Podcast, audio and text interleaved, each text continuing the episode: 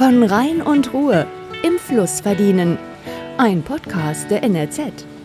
Die beiden Flüsse sind die Wirtschaftskraft der Region.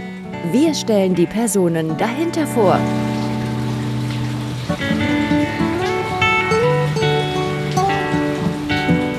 Hallo und herzlich willkommen zur neuen Folge unseres NRZ-Podcasts von Rhein und Ruhr. Wir, das sind Pascal Konrad und Lukas Bayer. Hallo. In dieser neuen Folge beschäftigen wir uns mit einem Thema, mit dem sich, glaube ich, nicht viele Menschen gerne beschäftigen. Und zwar geht es um Tod und anschließend um Beerdigung. Und es gibt einige Menschen, die, von denen ist es ein Wunsch oder ein Traum, sich in einem Fluss beerdigen zu lassen. Und das ist nicht in Deutschland möglich. Gesetzlich ist es in Deutschland verboten, sich in einem Fluss beerdigen zu lassen, aber es ist in anderen Ländern möglich. Zu diesem Thema haben wir uns mit Arne Zocher in Wuppertal getroffen. Er führt ein Bestattungsunternehmen in vierter Generation. Zuerst waren es nur klassische Bestattungen, dann kamen andere hinzu, denn in den letzten Jahren hat sich die Bestattungskultur auch in Deutschland stark gewandelt. Wir lassen ihm extra so viel Zeit, weil wir die Dinge, die er sagt, sehr interessant finden. Genau, also die O-Töne sind ein bisschen länger, nicht erschrecken, aber die Sachen, die er sagt, sind, wie gesagt, sehr interessant.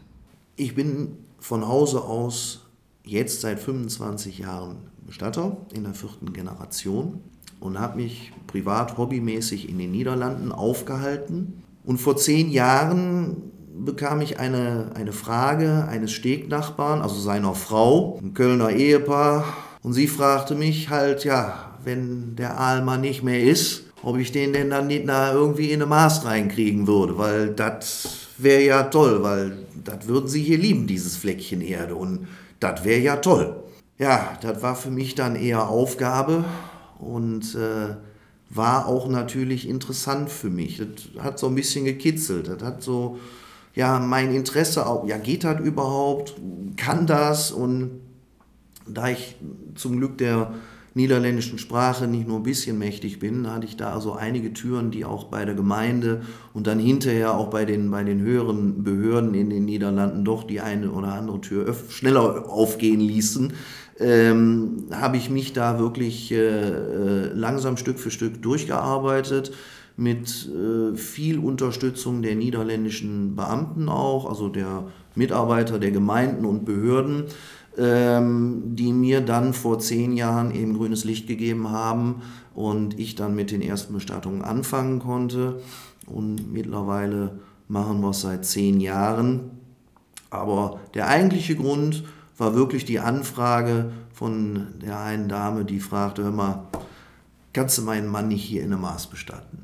Bislang musste er diesen Wunsch zum Glück noch nicht erfüllen. Der Mann äh, erfreut sich immer noch vollster Gesundheit und äh, ja, musste noch nicht beerdigt werden. Wir haben ihn dann auch mal gefragt, welche Gruppen äh, sich eigentlich so für Flussbestattungen interessieren. Was sind das für Menschen? Das ist eine der Gruppen der Menschen, die eine Flussbestattung wünschen. Das ist die von Ihnen angesprochene Gruppen der, der, der Wassersportler, der Kanuten, der Angler, der Segler, ähm, der Motorbootfahrer alle Menschen, die auch mit dem Wasser verbunden sind, durch ihr Leben, durch ihr Hobby, durch ihre Freizeit. Äh, die nächste Personengruppe ist die Gruppe, die, die am Fluss gelebt haben, die ihr Leben am Rhein verbracht haben und sich diesem Fluss so verbunden auch fühlen, dass sie sagen, ich möchte mal irgendwann in Vater Rhein bestattet werden. Äh, Menschen, wo der Fluss auch durch seine Anwesenheit, seine tägliche Anwesenheit auch das Leben ein Stückchen mitgeprägt hat. Und die andere Gruppe ist die Gruppe die ja beruflich auch mit dem Fluss, also auch wieder durchs Leben mit dem Fluss verbunden sind, die wünschen auch eine Flussbestattung. Und dann gibt es noch eine Gruppe, die aus religiösen Gründen die Flussbestattung wählt. Das sind die Hinduisten, deren Asche ja immer in ein heiliges strömendes Wasser übergegeben werden muss und äh, die können so der traditionellen Bestattung eben in den heiligen Flüssen des Heimatlandes hier eben sehr nahe kommen und ihrer Religion Ausdruck verleihen und die Asche eben einem strömenden heiligen Wasser übergeben zu können. Ja, man hört äh, am Ende ein bisschen das Telefon klingeln, äh, zwischendurch auch mal die Tür. Immer wieder kommen Anfragen herein. Wir sitzen beim Bestatter nämlich im Büro, äh, das er eigentlich für Trauergespräche, glaube ich, nutzt. Genau, und wir bitten, äh, diese leichten Störungen zwischendurch auf jeden Fall zu entschuldigen. Das war äh, leider nicht anders zu regeln.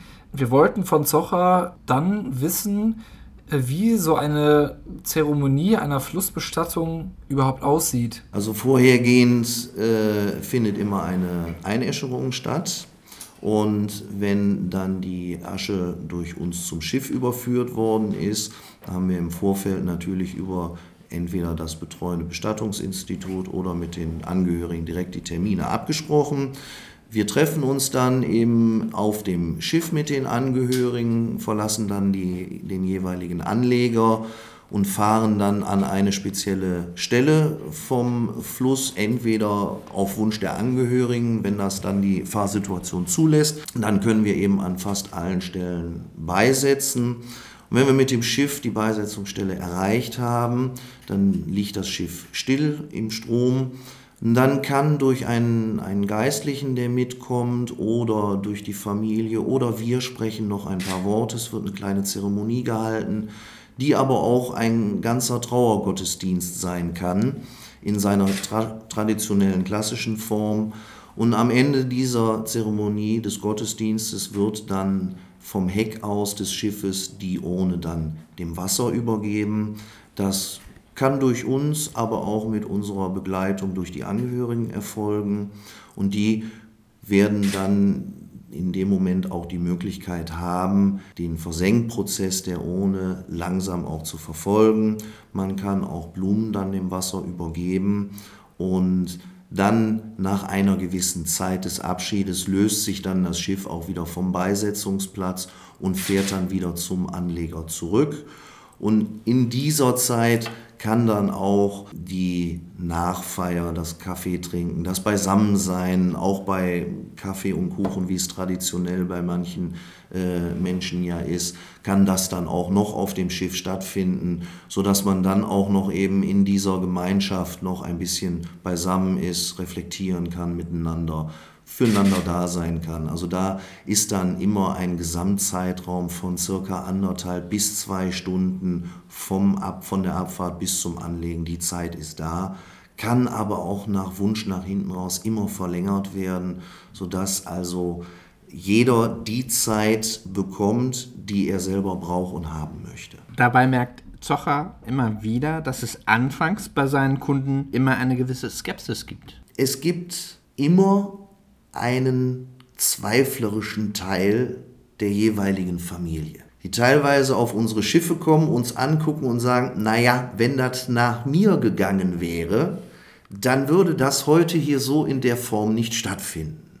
Und die meisten dieser Menschen verlassen unsere Schiffe mit einem wirklich innigen, herzlichen Händedruck und der ehrlich gemeinten Aussage, wenn ich das vorher gewusst hätte, wie das hier abläuft, in welcher Würde, mit, wie pietätvoll mit allem umgegangen wird und vor allen Dingen ist bei mir jetzt auch der Schalter umgefallen.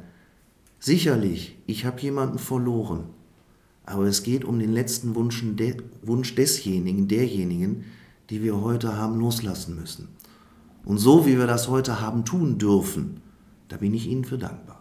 Und dieses, ja, ich will jetzt nicht sagen gute Gefühl, aber dieses äh, Gefühl, dass man weiß, man hat dem Verstorbenen noch einen ja, letzten Wunsch sozusagen erfüllt, der spricht sich anscheinend auch rum, denn die Flussbestattungen auch gerade am Rhein in anderen Ländern nehmen immer mehr zu. Also nachdem wir vor drei Jahren eine Reederei gefunden haben, mit der wir eben eine Kooperation haben, wo wir dann eben auch in der Form, wie wir es äh, uns auch denken, die Bestattungen durchführen können und wir auch den Rhein in die Öffentlichkeit bringen, dass die Möglichkeit da ist, haben wir da eine sehr steigende Tendenz, die wahrscheinlich auch in den nächsten Jahren nicht weniger wird. Weil je mehr es sich rumspricht, je mehr eben das Thema auch bekannt ist, dass es auch diese Form, diese alternative Form der Bestattung gibt, desto mehr denke ich, wird dann auch im Rhein noch die Anzahl der Beisetzungen nochmal äh, sehr stark steigen.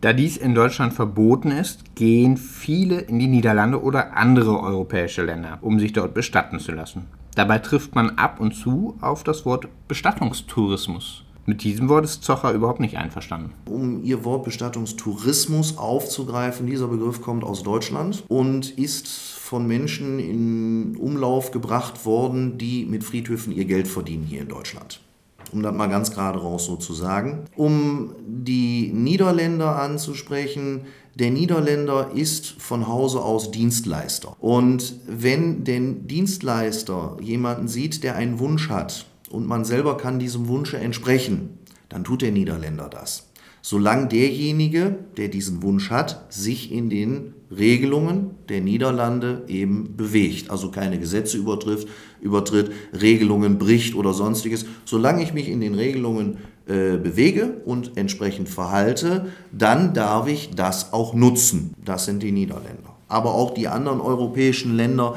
in denen alternative Bestattungsformen möglich sind, sind da auch eben sehr offen, weil die die Individualität desjenigen des oder der Verstorbenen sehen, die eben den Wunsch hat, eben auf einem speziellen Friedhof in Frankreich oder äh, in der Rhone, die Asche in der Rhone in Frankreich verstreut zu wissen, weil äh, für diese Person dieser Ort unheimlich viel im persönlichen Leben bedeutet. Und da sagt dann auch der Franzose, bitte, dann komm zu uns, äh, dann können wir dir diesen Wunsch hier erfüllen, weil wir sehen, wie verbunden du uns bist. Und da ist selbst der Franzose den Deutschen sehr offen gegenüber. Ich finde, wenn wir das jetzt alles mal Revue passieren lassen, was wir bis jetzt gehört haben, dann kann ich da jetzt ehrlich gesagt nicht so viel Schlimmes dran feststellen. Ähm, deshalb haben wir dann Zocher mal gefragt, warum sind eigentlich solche Bestattungen in Deutschland verboten? Warum darf man im Fluss in Deutschland keine Menschen bestatten, also die Asche von ihnen verstreuen? Also der Hauptgrund sind natürlich bei Sargbestattungen äh, ganz klar die hygienischen Gründe, auch der, der Allgemeinheit gegenüber. Da ist es auch richtig, dass diese Regelungen, wie wir sie in Deutschland haben, auch so durchgeführt werden, dass eben innerhalb kürzester Zeit der Sarg auf einem Friedhof beigesetzt werden muss. Das ist auch richtig so. Der Beisetzungszwang für die Urnen auf Friedhöfen besteht so in der Form nur in Deutschland. In anderen Ländern gibt es immer Alternativmöglichkeiten gegenüber der Beisetzung auf dem Friedhof. Hier in Deutschland haben sich Alternativen gebildet, die aber letztendlich nichts anderes durchführen, als die deutschen Bestattungsgesetze es wollen. Da sind zum Beispiel die Friedwälder zu nennen. Die Friedwälder sind ja eine Alternative zu einem klassisch angelegten Friedhof. Aber auch eine Asche, die in einem Friedwald beigesetzt wird, muss in der gesetzlichen Frist dort beigesetzt werden. Das ist also so gesehen nur am Ende ja, möchte ich äh, gepflegte Wege, möchte ich Grabsteine in Reihe und Glied sehen oder möchte ich mich in einem natürlichen Waldareal befinden. Aber letztendlich auch die Friedwälder sind ausgewiesene Friedhofsareale, um eben den jeweiligen Landesbestattungsgesetzen wieder äh, äh nachzukommen, die eben besagen, die Urnen sind auf einem Friedhof beizusetzen. Daher wünscht sich Zocher Folgendes für die Zukunft. Es wäre schön, wenn die Politik hier in Deutschland ein wenig über den Tellerrand schauen würde und sich in diesem Bereich doch eventuell dazu gewogen sieht, die Möglichkeiten zu schaffen, dass dem individuellen Wunsch nach der Beisetzung hier in Deutschland auch entsprechend entsprochen werden kann. Und da rede ich jetzt nicht nur unbedingt über die Beisetzungen in Binnengewässern. Denken wir an Mecklenburg-Vorpommern, die Seenplatte. Wie viele Menschen leben da am mit durch das Wasser, äh, dass da viele Menschen auch sind. Hör mal, ich habe ein Seegrundstück, äh, da möchte ich auch bestattet werden in dem Wasser. Ähm, dass das möglich wird, irgendwann, das wäre schön. Es wäre schön, wenn es wirklich ausgewiesene Naturareale geben würde, wo wirklich jeder auch dem Wunsch entsprechen kann und kann seinen nahen Angehörigen unter einem Baum die Asche dort verstreuen. Natürlich muss man auch einmal ein bisschen den mahnenden Finger heben und muss sehen, dass die Regelungen so geschaffen werden, dass eigentlich es ausgeschlossen werden kann, dass mit einer Asche nicht pietätvoll um. Das müsste in eine Regelung reinzubringen sein. Und äh, wenn man ein bisschen über den Tellerrand guckt, da gibt es schon Regelungen gesetzlicher Natur in anderen europäischen Ländern. Und was bei denen funktioniert, müssen wir nicht 100% alles übernehmen. Wir müssen es natürlich auf unser Land hier auch angleichen. Wir in Nordrhein-Westfalen ticken anders als in Niedersachsen und die natürlich ganz anders als unten die Bayern. Aber wenn es auch in Bayern möglich wäre oder in Niedersachsen, individueller die, die Bestattungen durchführen zu können, dann wäre es wünschenswert.